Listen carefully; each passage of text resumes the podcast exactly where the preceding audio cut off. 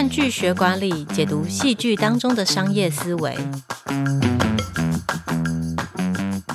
嗨，各位经理人 Podcast 的听众朋友们，大家好，我是经理人月刊副总编辑张玉琪 Amy。那又到了看剧学管理的单元，这个单元呢会跟大家拆解戏剧电影中的商业元素。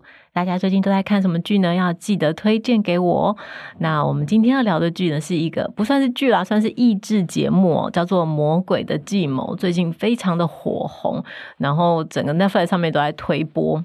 它是一个最高奖金可以达到五亿韩元的节目。那最后大家奖金有多少？大家可以自己去看。那在编辑部呢，也掀起了一阵解谜的旋风哦。很多同事都说，他们就是边按暂停边看剧，因为想要跟着这个剧里面的游戏一起解。就是解谜啦，所以他就会一直按暂停。那我先承认一下，我并没有按暂停，我就顺顺跟着看，因为这游戏实在太困难了。有时候光是听完那个规则，就会想说：“哎，这规则还没结束嘛？怎么还在讲这个规则？”光是听规则就已经很累了。可是必须要跟大家说，就是非常推荐大家去看哦，非常非常的好看。那个里面的游戏就是很有趣，但是也很困难，所以你可以就是像我一样，就是。不要按暂停，然后只是顺顺的看，也会觉得很有意思。或者是你也可以就是跟着一起去烧脑。我在看的时候，很快呢就觉得说，哎，可以来跟大家谈谈这个魔鬼的计谋，因为它里面的这个游戏机制其实是非常贴近我们的这个商业思维的啊。我们要跟大家讲解事情。第一件事情的商业思维要讲的就是这个游戏机制或是奖励机制啊。奖励机制其实在管理领域有做过非常多的研究。我先跟大家稍微解释一下剧里面的分法。这个游戏是分成早上有一个主赛哈，就是 main game，然后只是一个淘汰赛。淘汰赛的部分就是每一个参赛者呢，他会被发给一个叫做皮斯的东西，piece，然后嗯、每个人都有，然后。比赛的赢家会可以得到更多的 piece，那比赛的输家可能会被收走 piece，所以当你的 piece 为零的时候，你就从这个比赛被淘汰了。好，那白天这个主赛结束之后，晚上会有奖金赛。奖金赛呢，就是大家要一起通过，就是过关了之后才会有奖金。所以可能啊，比如第一晚的奖金赛可能是五千万，第二晚五千万，第三晚到一亿，就是你必须要通过越多的奖金赛，才可以拿到越高额的奖金。好，从这个游戏机制你可以发现什么事哈？第一件事情就是这些人早上可能需要淘汰彼此，这是一个竞争。但是到了晚上呢，他们要在奖金赛的时候就需要团队合作。所以你对应到职场上，你就可以想想说，你觉得你在职场上玩的、参与的是一个怎么样的游戏？如果你觉得你参与的是一个淘汰赛，那你就会知道你会需要去淘汰别人。你会去竞争，或者你会去跟别人结盟，或者你会去阻止其他人获胜，因为这是不是一个淘汰赛的本质嘛？好，但是如果你觉得你在职场上玩的是一个奖金赛。大家可以一起赢，我们可以一起打败魔鬼。好了，那你就很容易去形成一个团队合作的文化。那最后谁赢啊？有个单独的个人赢，也许就没有那么重要。重点的是大家可以同心协力一起获胜嘛。这就让我想到，就是一个很有名的例子哦，就是微软的执行长纳德拉。纳德拉他就说。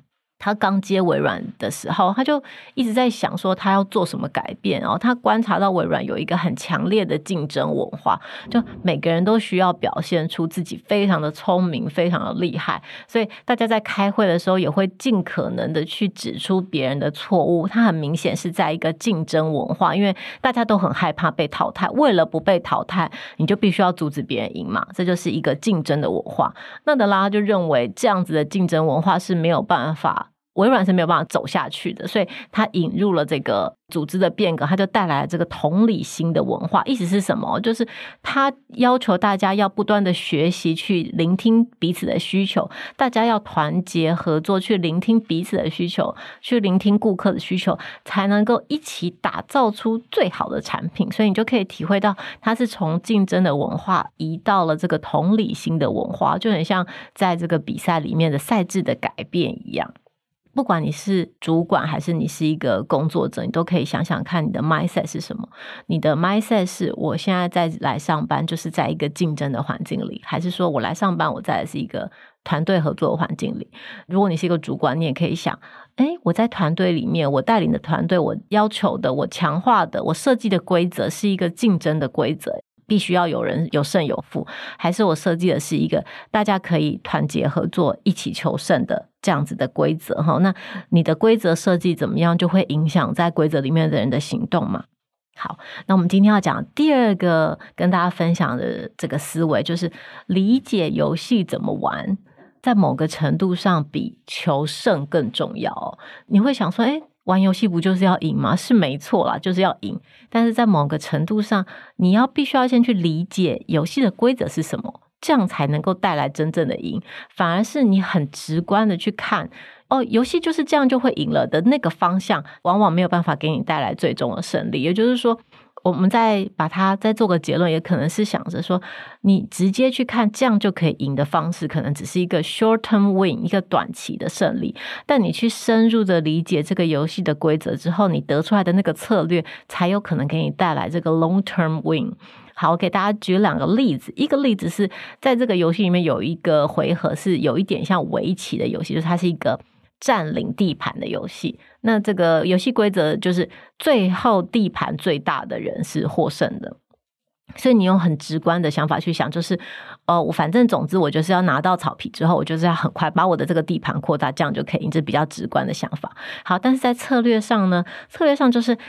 真正理解这个游戏规则的人呢，他会一开始就去选择地盘不容易被攻击，而且很容易防守的位置，从这个位置开始再去建立他的防守。所以一开始你放的这个游戏进行的过程当中，你未必是马上去搭建你的草皮，而是去想着说搭建你的地盘，而是去想说我要。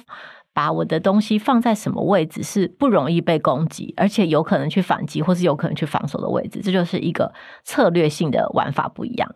在这个游戏的中后段，还有一个游戏，我觉得非常的经典。那这个游戏的规则呢，嗯、其实蛮复杂，但我把它简化一下。这游戏的规则比较像是说，双方都持。棋子哦，然后如果说我把我的黑子呢三点连成一线之后，我就可以拿走对方白子的一个子。那对方也是一样，如果他的三个白子连成一线，就可以拿走黑方的一个子。然后最后这个，假如有一方的子已经少于两颗，就他不可能再连成一线，或者是他的这个子没有办法移动的时候，这一方就输了。好，这时候听到这个规则，你就会觉得，诶，那不是求胜就是要赶快去连成一线，这样我才可以把对方的子移走嘛？一开始这个游戏的玩家也是这样做的，两个人都很快去连成这个三点一线，然后去把对方的子吃掉，所以互相就是攻击。好，但是在游戏的后端，一开始第一回合输的那个人，他对于游戏的规则有更深的理解，他发现在这个棋盘上，其实真正要赢的方法，这个大家。走的这个路线，其实真正要赢的方法，应该是让对方无路可走，对方最终连不成三点一线，这才是真正长期的赢。所以我这一方其实并不一定要急于连成三点一线。双方在下棋的时候，因为策略不同，第一回合赢的那个人，他第二回合还是采取了很快连成三点一线的策略，但第一回合输的人呢，他却采取了从外围包夹的策略，哈，他让你最后。所有的其实都卡在中间，都动弹不得，所以最后他就赢了。在商场或是职场上，游戏的规则还不像你在玩游戏一样会讲得很明白哦，就是公平竞争。很多的游戏是不会把规则告诉你，你必须要身在其中去摸索游戏的规则，去摸索游戏的规则也是很重要的一个思维，而不是只是在里面去。看着大家做什么事情，去把自己的事情做好。你可能有很多规则是没有讲明的，是你需要去挖掘跟探索的。好，第三件我们要讲的事情是，即便大家都在同一个游戏里，但是呢，因为每个人的目的不同，所以每个人玩的策略会不相同。你会想说，大家都一起玩这个游戏，为什么大家的游戏的目的会不同哦？其实你在益智游戏里面，你还可以就是它就有话外音，每个人会接受录影，会把自己的想法讲出来嘛。所以比如说，有些人的目的可能就是这个游戏这个回合的游戏我不擅长，所以我的目标就是不要淘汰到我就好了。那也可能有些人是这个游戏我很擅长，所以我的目的就是我想要当第一名。或者是呢，这个游戏我可能就是我想要打败某一个人，因为这个人我觉得他很强，我我想要第一个淘汰他，或者我想要首先先淘汰我觉得呃不适合的玩家。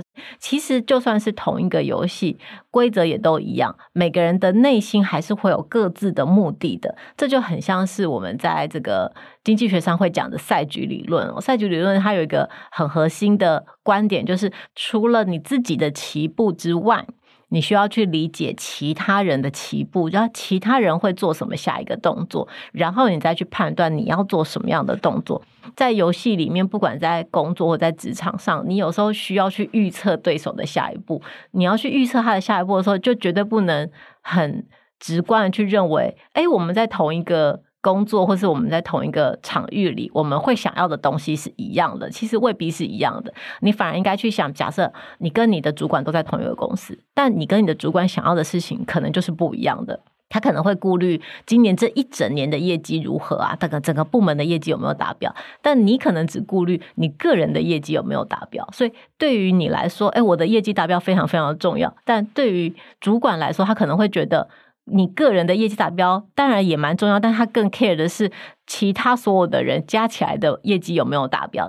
你们两个人的目的不相同的时候，对于业绩管理的策略可能就会有一点不同。或是你跟你的同事，哦，你们两个都在同一个部门里面，你也会很关心说，哎，我希望我的表现很好。但你的同事也许他关心的事情是，哎，我希望今年就是我可以。有发展出一个新的产品，那短期内的业绩没有达标，也许不是他最关心或是最重要的事情。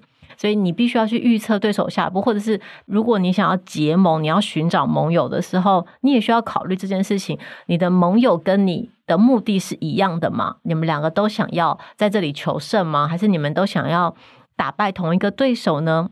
去理解每一个人玩游戏的目的会不相同。而导致出来的策略会不相同，这会对于你去寻找盟友啊，还是职场生存啊，还是说打败对手啊，我相信都是会有很大的帮助哦。好，那。我们就希望呢，这个看剧在疗愈身心、逃避现实的通知，然后借由看剧学管理，也可以帮助你思索工作跟人生的意义。我们今天看剧学管理的 Podcast 就讲到这边。如果喜欢我们的内容，请在下方按赞。有什么其他剧希望我们可以聊的，也请大力推荐给我们。今天的 Podcast 就讲到这里喽，拜拜。